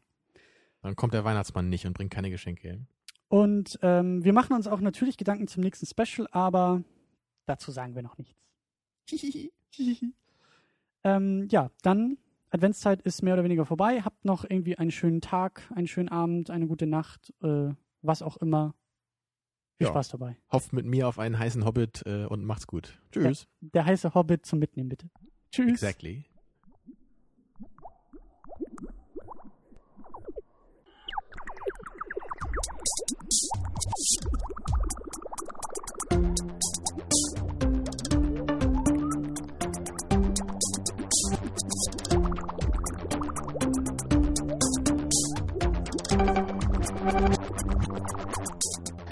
Second Unit, Special Edition.